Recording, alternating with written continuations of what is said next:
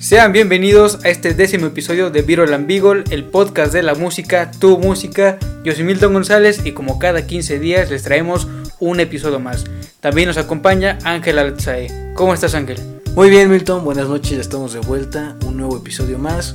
Es 15 de octubre, mediados de octubre y hemos llegado a los 10 episodios. Pues como habrán visto en el título estaremos platicando sobre dos bandas que a mi parecer son muy, muy importantes, muy agradables para nosotros, como lo es Arctic Monkeys y y The Strokes. The Strokes, estamos platicando ya sobre su, su álbum, su, su, historia, lo más importante yo creo, ¿no?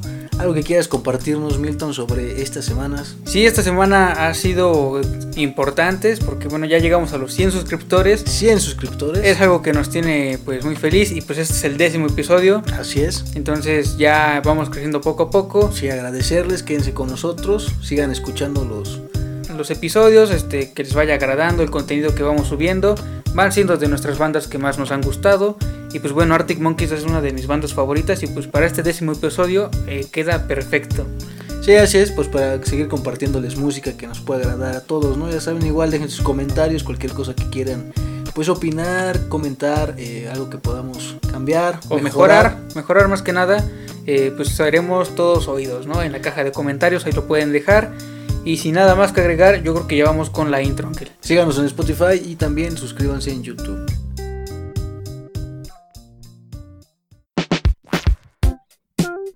Viral Ambigual, el podcast de la música, tu música. Un espacio destinado para todos los adictos, consumidores habituales y no tan habituales a la música. Aquí hablaremos sobre los sencillos del momento, iconos musicales y recordaremos las colecciones más sobresalientes. Yo soy Milton González.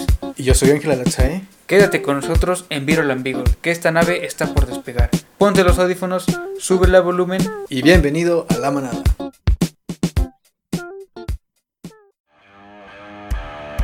Esto es el Billboard de la quincena.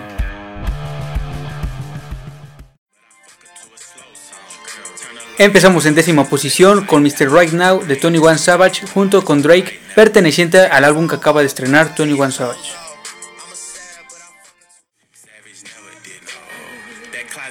En el lugar número 9, Running, sencillo de Tony One Savage en colaboración con Metro Boomin.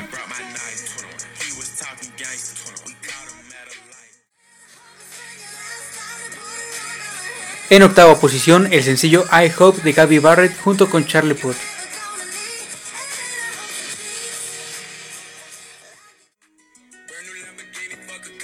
En séptima posición, por 25 semanas se mantiene Rockstar, una colaboración de The Baby y Roddy Rich.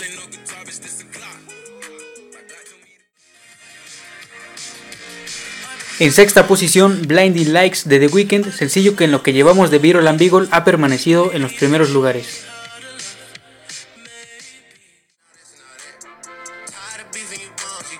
En quinto lugar, la canción Laugh Now, Cry Later, una colaboración de Drake y Lil Durk.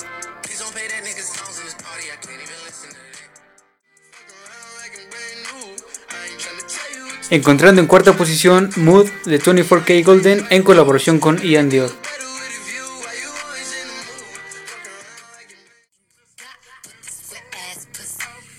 En tercera posición continúa WAP, un sencillo de Cardi B y Megan Thee Stallion.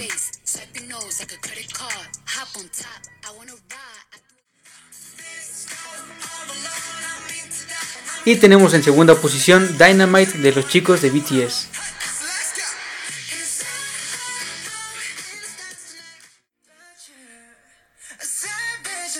Y en el esperado lugar número uno, el remix de BTS del sencillo Savage Love de Josh 685 y Jason Derulo.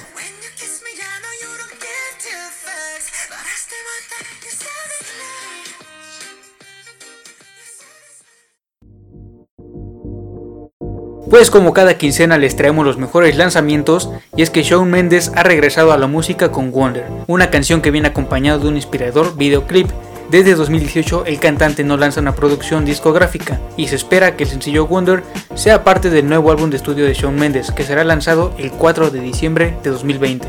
En otras noticias, Después de años de litigio en los tribunales de Estados Unidos, Stairway to Heaven, canción de Led Zeppelin señalada de plagio, resultó vencedora ya que la Corte Suprema de Justicia de los Estados Unidos de América no admitió el recurso para revisar el fallo de un juzgado inferior en el que resolvía que no había sido plagiada. Con esto, pues tras una disputa extensa, se tendría por terminado el conflicto en el que el representante del fallecido guitarrista de la banda Spirit, quien es autor de la versión instrumental Taurus, canción que precisamente es la otra en disputa, pues bueno, termina el conflicto con Led Zeppelin.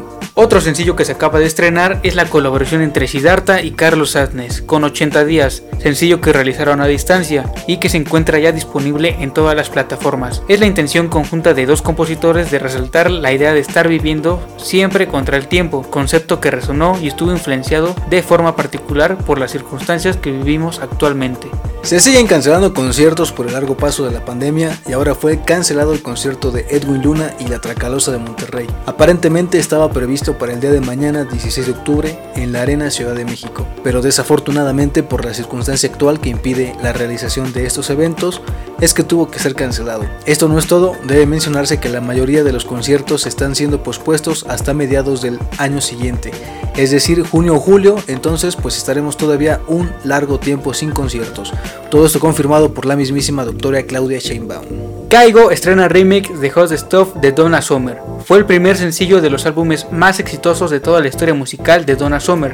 El álbum se llama Bad Girls fue lanzado en 1979 y es lanzado bajo el mismísimo sello de la Casa Blanca. Donna Summer siempre fue la artista más importante de la música disco, sin embargo tenía algunas influencias de rock. Esta iniciativa de hacer remakes de canciones clásicas por Kaigo tiene como objetivo dar a conocer estos grandes éxitos a las nuevas generaciones. Esto fue todo sobre las noticias.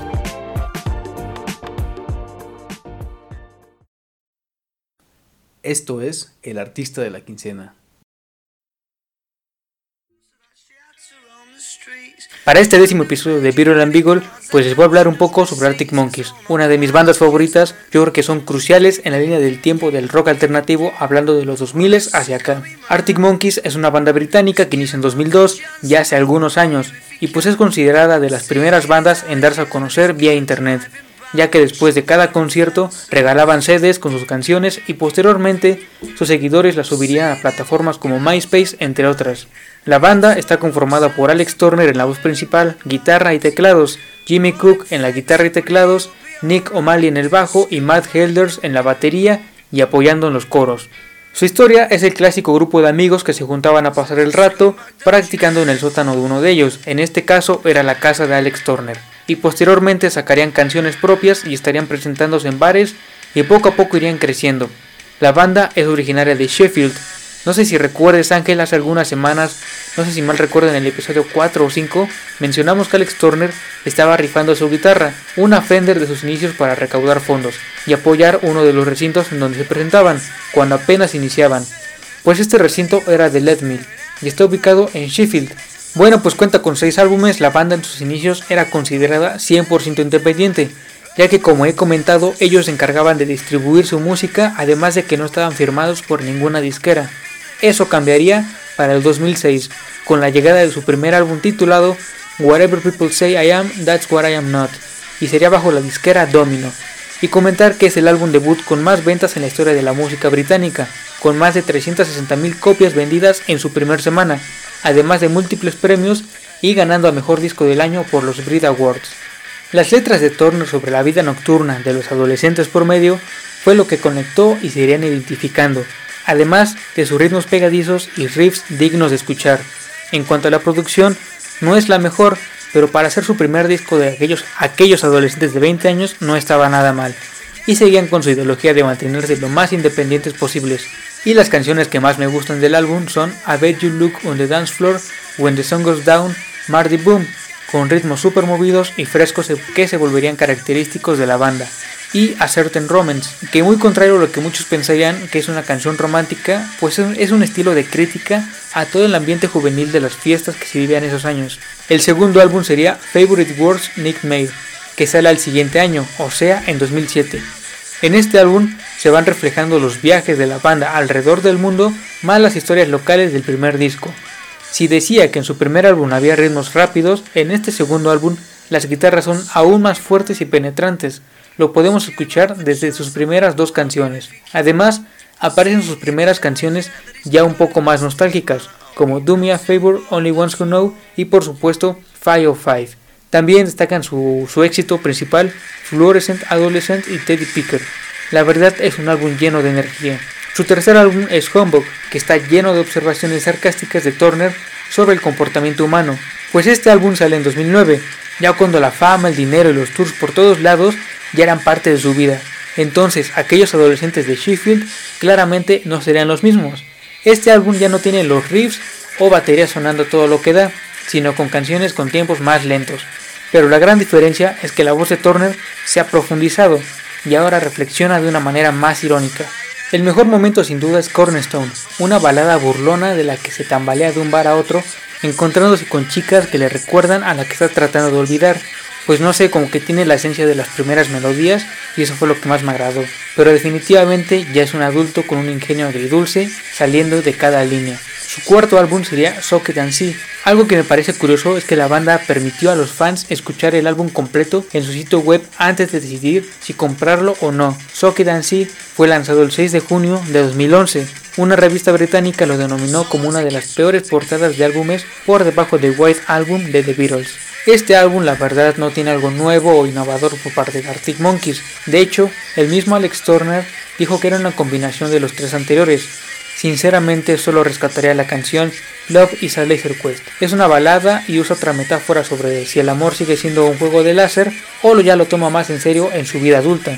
Su quinto álbum titulado AM, lanzado en 2013 fue un éxito rotundo hablando comercialmente. El álbum debutó en número uno en las listas de álbumes del Reino Unido, vendiendo más de 157.000 copias en su primera semana.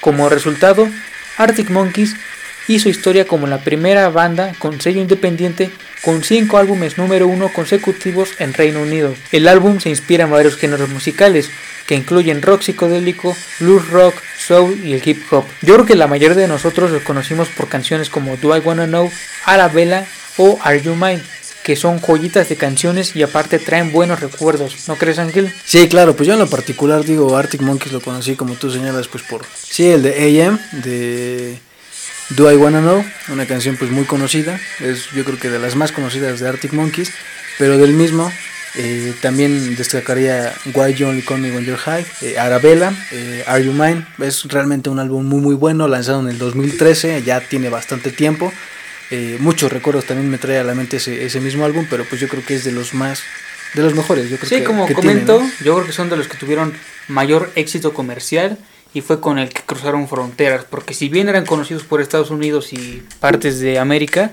pues yo creo que con este ya se internacionalizó totalmente, ¿no crees Ángel?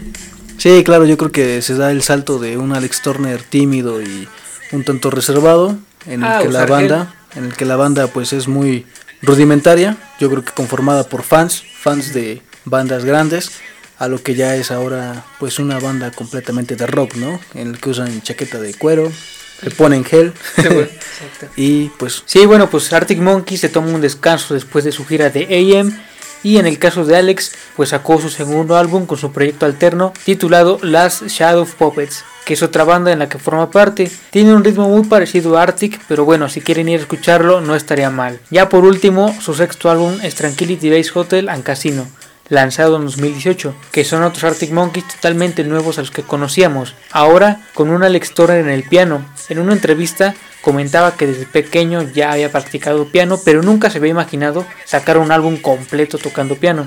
Además de que quería reflejar su madurez y sabía que si seguía con la guitarra tendría el mismo sonido de siempre. Y bueno, como resultado da este grandioso álbum, que a muchos de sus fans les disgustó. Y bueno, era obvio porque no es, no es algo que nos tengan acostumbrados. También es de considerarse que cuando iniciaron tenían tan solo 17 años y ahora 34. Claramente su música no iba a ser la misma.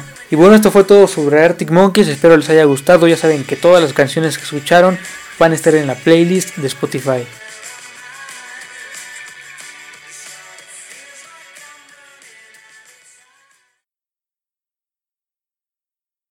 Esto es el álbum de la quincena. Bien, pues para esta ocasión, y a propósito de que Milton ya nos platicó sobre Arctic Monkeys, qué mejor que continuar esta edición con The Strokes. Yo creo que, como el mismo Alex Turner, muchos somos seguidores de este proyecto encabezado por Julian Casablancas. Es una banda que distinguirá aquellos inicios del 2000 y ya a los fines de la tan mítica década de los 90.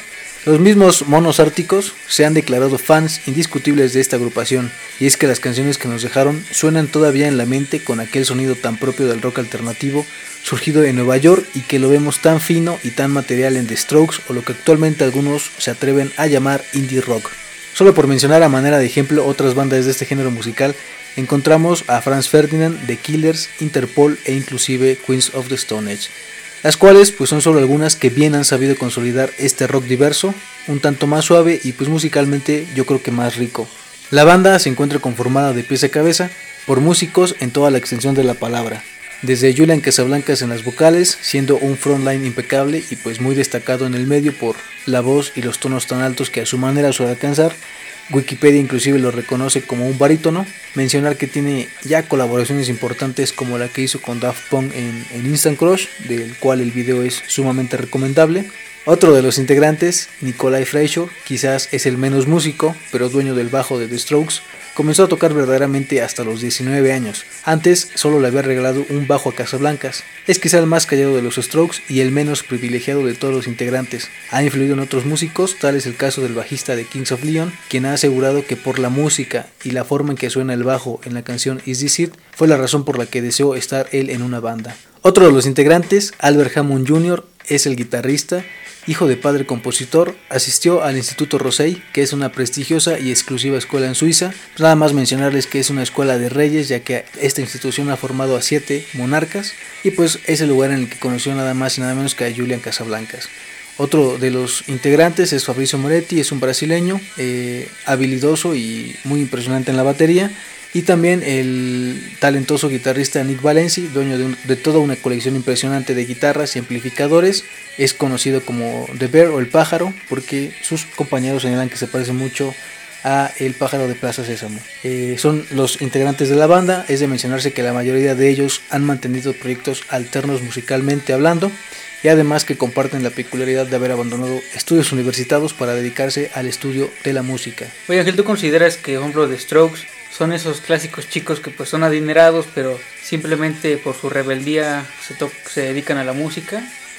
Parte y parte, yo creo que sí son es una clásica banda de niños adinerados, no por nada fueron a las escuelas a las que fueron, pero no, no deja de ser que son unos excelentes músicos y que pues tienen toda la creatividad a tope.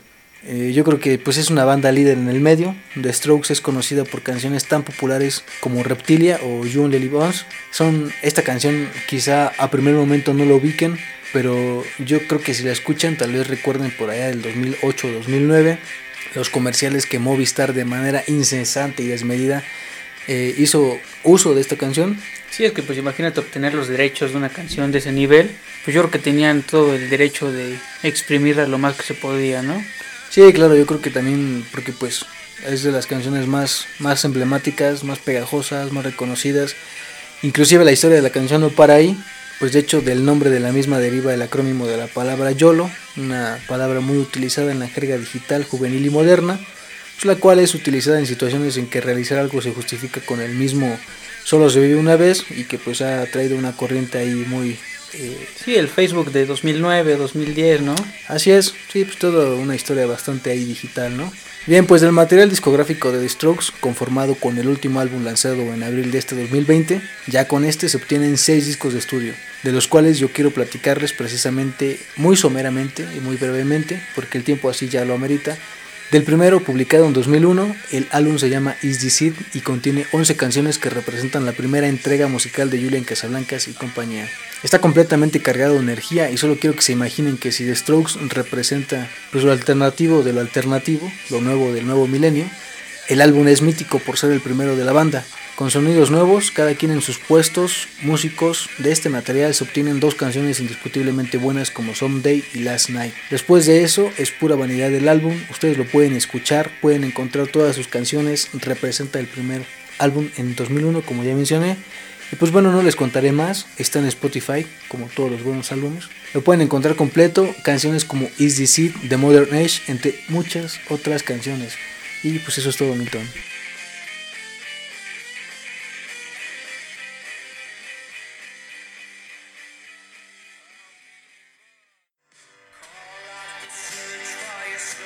Hemos concluido esta edición rockerita y para esta ocasión quiero recomendarles una canción del grupo que Milton nos presentó esta noche. Se trata de Arctic Monkeys, una canción llena de sentimiento y con una letra bien lúcida y llamativa. Se trata de Number One Party Anthem, la sexta melodía del álbum AM. La pueden escuchar en la playlist del podcast, espero les agrade.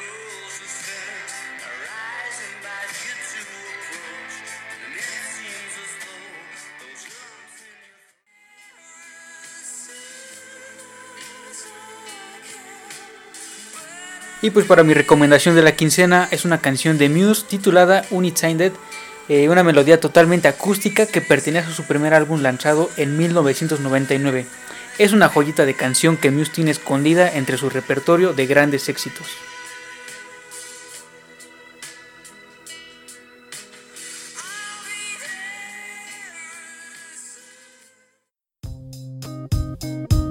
Hemos concluido este episodio, lamentablemente se nos fue el décimo episodio, la edición número 10 de Viral and Beagle. Y pues esperemos que les haya agradado, como han visto pues estuvo muy, muy especial el, episodio, son pues artistas bastante, o grupos que nos han gustado, que a nosotros son... Sí, son grupos que ya hemos escuchado bastante y ya desde hace algunos años.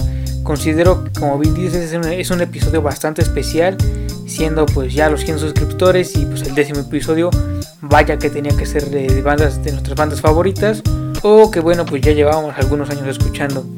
Eh, hay muchas cosas que pues nos faltaron decir de las bandas pero bueno tampoco queríamos hacer un episodio tan tan largo. Pero pues pues nada que yo creo que eso ha sido todo.